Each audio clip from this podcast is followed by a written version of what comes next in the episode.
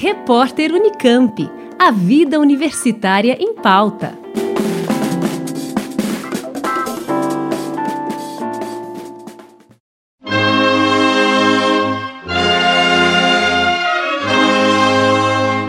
No dia 7 de setembro de 1922, durante a vultosa exposição em comemoração ao centenário da independência no Rio de Janeiro, então capital do país, o antropólogo e educador Edgar Roquete Pinto protagonizou o feito que é considerado como a primeira transmissão de rádio no Brasil.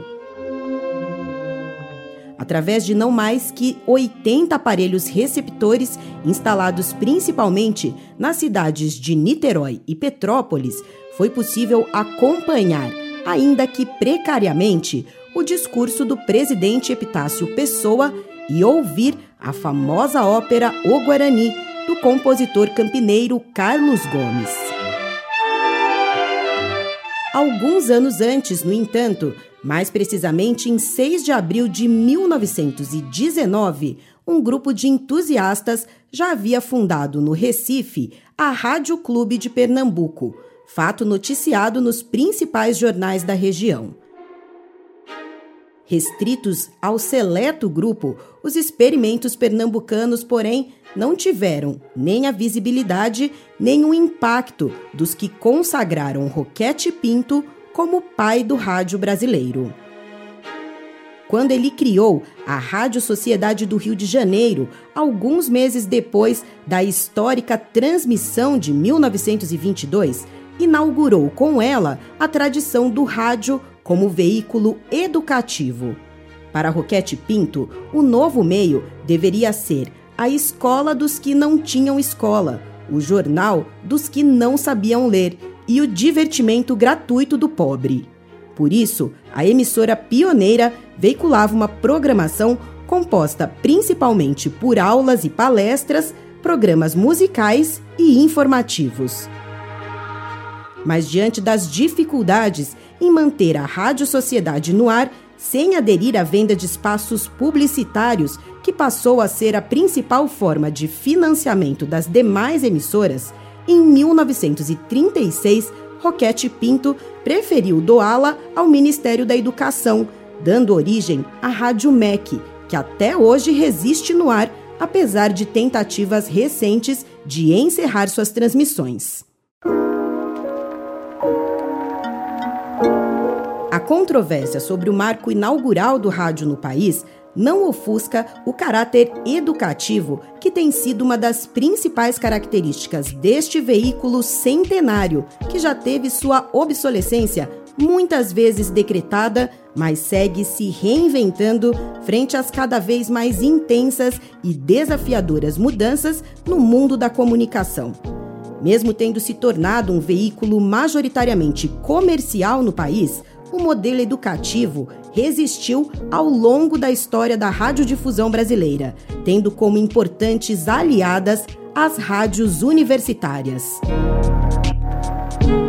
professor e pesquisador Marcelo Kishinevski, da Escola de Comunicação da Universidade Federal do Rio de Janeiro, a UFRJ, vem liderando uma pesquisa inédita que tem como um dos principais objetivos elaborar uma cartografia das rádios universitárias brasileiras.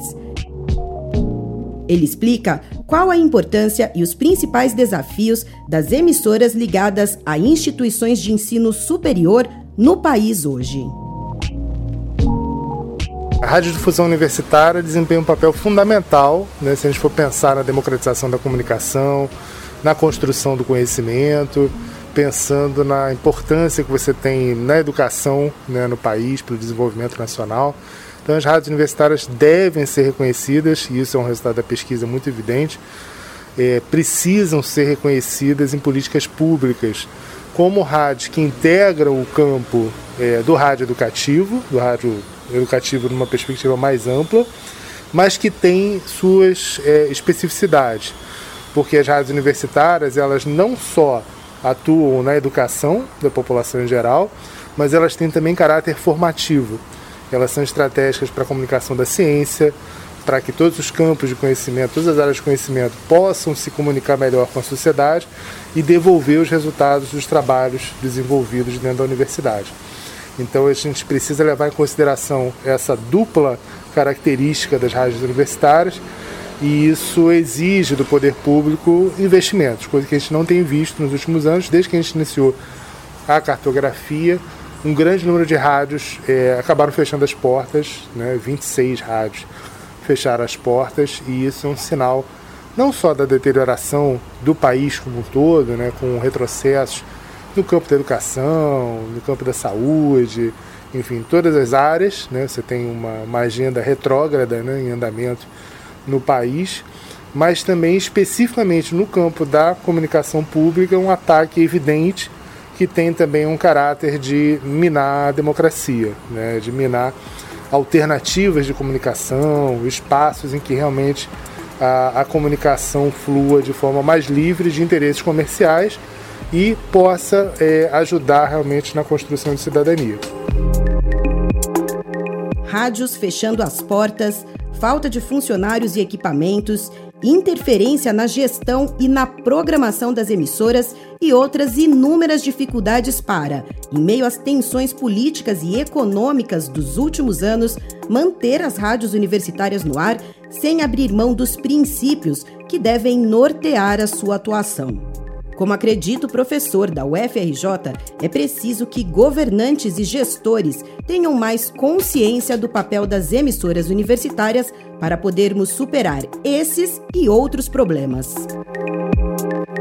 A gente pode culpar em grande medida né, o governo federal por uma série de questões. Né? Se a gente for pensar ah, no desinvestimento dessas emissoras, né, isso é flagrante né, no caso das universidades federais você tem ali a sua parcela de responsabilidade do governo.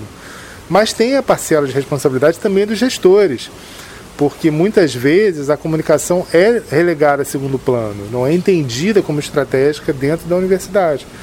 Você tem que ter investimento constante, permanente em comunicação, e isso envolve não só a comunicação institucional propriamente dita, ou seja, assessoria de comunicação da reitoria, das ações, né, da administração central, mas também uma comunicação do ponto de vista mais amplo, uma comunicação que envolve a sociedade, que envolve outros atores, que envolve os cursos de, de comunicação, de jornalismo, de publicidade, de rádio e TV, é, e também pessoas de outras áreas de conhecimento, das ciências biomédicas, ciências ditas exatas, das humanidades como um todo, que precisam estar dentro dessa comunicação para estabelecer esses espaços de interlocução com a sociedade. Então acho que tem uma dupla é, parcela de culpa aí, tanto do governo federal quanto dos gestores, né, é, em não priorizar a comunicação.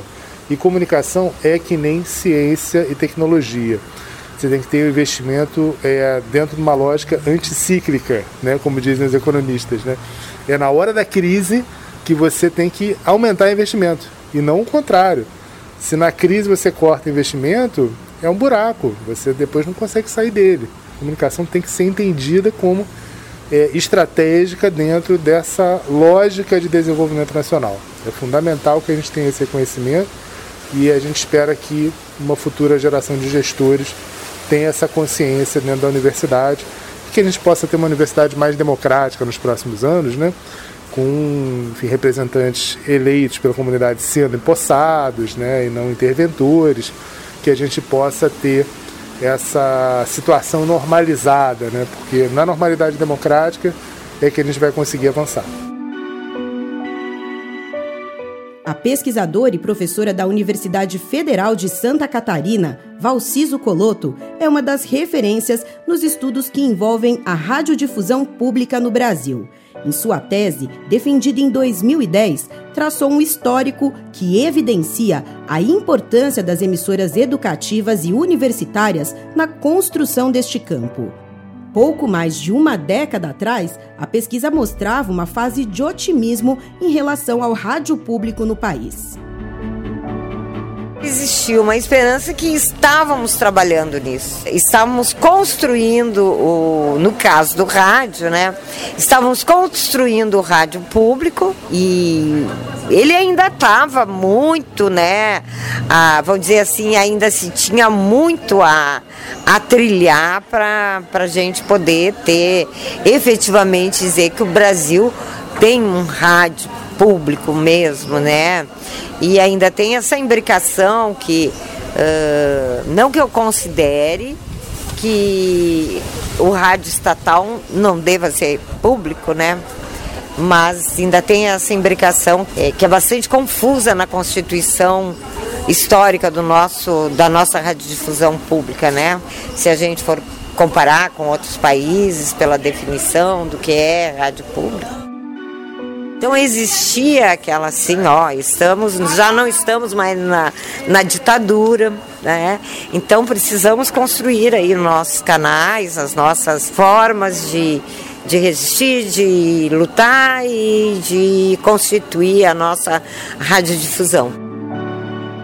Esse otimismo era reflexo de uma fase de expansão e conquistas para as rádios do campo público da cobertura colaborativa das reuniões da SBPC, a Sociedade Brasileira para o Progresso da Ciência, realizada por rádios universitárias de todo o país entre os anos 90 e 2000, passando pela criação da Associação das Rádios Públicas do Brasil, ARPUB, em 2004, e da EBC, a Empresa Brasil de Comunicação. Em 2007, o cenário parecia promissor mas principalmente nos últimos anos há consenso entre os pesquisadores da área que os retrocessos foram muitos. Houve esse retrocesso, principalmente, que é uma coisa que eu já alerto ali no meu livro, né? Que depende do governo de plantão, depende do reitor, da reitoria de plantão, do político, né? O prefeito, o governador, enfim. Então, a gente né, viu uma, assim como em várias outras áreas aí da nossa sociedade, o Brasil sofreu né, uma tragédia de. não foi só a pandemia, né? Foi tudo decorrente da pandemia, o que não é decorrente da pandemia também, mas que torna ainda muito mais trágico esse tempo que a gente está vivendo professora da Universidade Federal de Pernambuco, Ana Veloso, também coordenadora de programação da Rádio Paulo Freire, no Recife, foi integrante do Conselho Curador da EBC entre 2010 e 2016. Ela critica as mudanças e interferências do governo federal na empresa nos últimos anos, ferindo o artigo 223 da Constituição. A gente precisa reestruturar a EBC, porque a EBC é uma empresa importantíssima, é a nossa referência também para a comunicação pública no Brasil. É uma empresa que tem uma equipe, um, grupo de servidores, funcionários aguerridos, lutadores, que vem segurando essa empresa apesar de todos os ataques e da tentativa de fazer com que a EBC é, deixe de ser pública e a gente precisa é, colocar a pauta da EBC junto com a pauta da defesa da comunicação pública, porque a gente precisa entender que sem uma comunicação pública fortalecida, a gente também não tem uma democracia fortalecida. Exatamente porque a gente precisa ter novamente esse debate do artigo 223 da Constituição Federal. A gente precisa implementar dentro de uma regulação democrática dos meios de comunicação, a complementariedade entre os sistemas público, privado e estatal. Então é importantíssimo nesse momento que a gente possa, é, nesse debate, inclusive eleitoral, né, discutir com candidatos e candidatas que defendam a comunicação pública independente e democrática no nosso país. Como destaca Ana Veloso, nesse contexto de retrocessos, as rádios universitárias têm papel fundamental. É importante porque a gente faz inovações, a gente faz experimentações, a gente produz programas com diversidade de conteúdos, com pluralidade de vozes, de atrizes, de atores sociais. A gente trabalha num, numa discussão muito forte entre o ensino, a pesquisa e a extensão. A gente faz a divulgação científica, a gente forma os profissionais que vão para o mercado. Então, a universidade é um celeiro para a comunicação pública desse país e ela está antenada com as discussões no campo do rádio, que é do rádio público, a, o rádio expandido por todas as plataformas, e a gente vem fazendo essa discussão e vem produzindo sim conteúdo de qualidade. E nós somos vanguarda na comunicação no Brasil. Federal de Pernambuco, que além da Rádio Paulo Freire AM, mantém também a Rádio Universitária FM, pode servir de exemplo a outras universidades. Lá, a comunicação pública foi um dos princípios inseridos no Estatuto, reformulado recentemente pela comunidade acadêmica. A questão da comunicação pública ela aparece na Estatuinte e reforça ainda mais a construção da política institucional de comunicação que a gente vem construindo, reforça que as ações de comunicação pública elas permeiam os departamentos, é, reforça que no nosso departamento a gente tem aí já foi aprovado, já está sendo ministrada a disciplina de comunicação pública. É muito importante porque a comunidade acadêmica, para além do departamento de comunicação, começa a perceber né, a importância da defesa da comunicação pública, o cumprimento do artigo 223 da Constituição Federal, que é a complementaridade entre os sistemas público, público privado e estatal. Então é um ganho para nós, é um ganho, inclusive, para a própria reitoria poder fazer a sua política de comunicação ouvindo a universidade. Então, é toda uma rede de fortalecimento dos nossos trabalhos com os estudantes também e com a própria sociedade trocar experiências e articular ações conjuntas para fazer frente aos tantos desafios que as rádios universitárias vêm enfrentando nos últimos anos é um dos objetivos da Rubra, Rede de Rádios Universitárias do Brasil. Ela foi fundada em 2017 em Curitiba, durante o primeiro Fórum de Rádios e TVs Universitárias que integrou a programação da 40 edição do Intercom, o Congresso Brasileiro de Ciências da Comunicação, como explica o professor Marcelo Kishinevski. A rede de rádios universitárias né, nasce a partir do Fórum de Rádios e TVs Universitárias, em 2017, numa perspectiva de reação a um, um esgarçamento uh, do tecido democrático, né, um tensionamento que acabou levando a extrema-direita ao poder em 2018.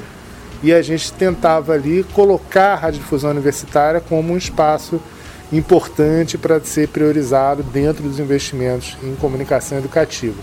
Isso não aconteceu. Né? A gente viu nos últimos anos só retrocesso e a retomada do presencial é um marco no sentido da gente poder discutir alternativas de é, retomada, não só de eventos presenciais, mas de uma discussão efetiva do novo arcabouço regulatório para a comunicação no Brasil, que priorize a comunicação educativa. Após dois anos de atividades remotas, a sexta edição do Fórum de Rádios Universitárias, realizada em setembro na Universidade Federal da Paraíba, em João Pessoa, sede do último Intercom, reuniu pesquisadores, profissionais e estudantes que atuam em emissoras de várias partes do país. Para a professora da Universidade Federal de Ouro Preto, Débora Lopes, atual presidente da Rubra, uma oportunidade de reforçar a importância da articulação entre as emissoras universitárias. Passamos aí por dois anos de redução, novas reduções na verba das universidades, problemas com as universidades privadas, né? lembrando que o sistema de radiodifusão universitário brasileiro não é formado só pelas universidades públicas, então nós temos crise financeira nas universidades privadas, nós temos baixa de orçamento nas universidades públicas, nós temos um problema de falta de estrutura de trabalho para os radiodifusores, então nós só podemos resolver isso se nós nos unirmos. Eu acho que essa era a alma, a essência do Fórum de Rádios e TVs Universitárias desse ano. Ao mesmo tempo em que nós temos um grupo que hoje acredita mais na comunicação pública, que acredita mais na comunicação de ciência, nós temos um avanço da desinformação e da descredibilização da ciência muito grande. Ainda bem, os estudos mostram que o brasileiro ainda acredita no cientista, então a gente tem que aproveitar que o brasileiro acredita na ciência e fazer uma comunicação científica de qualidade, que fale para as pessoas dos mais variados perfis que fale dos mais variados interesses, que fale da Covid-19, sim, que fale da varíola do macaco, sim, então que fale da saúde, mas que fale também do nosso cotidiano, né? Das muitas ciências que a gente tem. Nós temos um compromisso com a comunidade local, nós temos um compromisso com a sociedade brasileira, nós temos um compromisso com a qualidade da informação. E a gente não pode esquecer disso em nenhum momento. Né? A rádio pública, ela é jornalismo, ela é conteúdo cultural, ela é equilíbrio e ela é ética jornalística. Como ressalta a professora Valciso Coloto, apesar dos retrocessos, o rádio público resiste e tem na academia uma de suas principais forças. Eu acho que a sociedade está se movimentando bastante. Pessoas que trabalham nas rádios, a gente vê aí a própria IBC, a defesa da Rádio MEC, né, que a gente participa também, a defesa da própria Nacional. Uh, a gente vê que está ocorrendo uma resistência e a gente pode chegar a constituir para além da resistência, agora uma, né, uma tentativa de, de reconstrução. Mas é preciso mais. E dentro da academia, eu acho que a gente tem que voltar. Teve uma época que tinha muitos estudos sobre isso, né? E agora é, houve também um refluxo dos estudos em relação a isso, mas eu acredito que agora nós também da academia precisamos voltar a nos debruçar sobre isso, porque isso também auxilia, né, é, contribui com essa resistência e com essa, né, essas iniciativas que vamos ter que abraçar aí, que é de reconstrução do nosso sistema público, né? Tá difícil, tá difícil por causa de todo esse desmonte que está acontecendo, tudo isso, mas é um bom momento, eu acho, para a Rubra, né, a rede de rádios universitários do Brasil se constituir e especialmente evoluir junto com seus construtores, suas emissoras. Juliana Franco, Rádio Unicamp.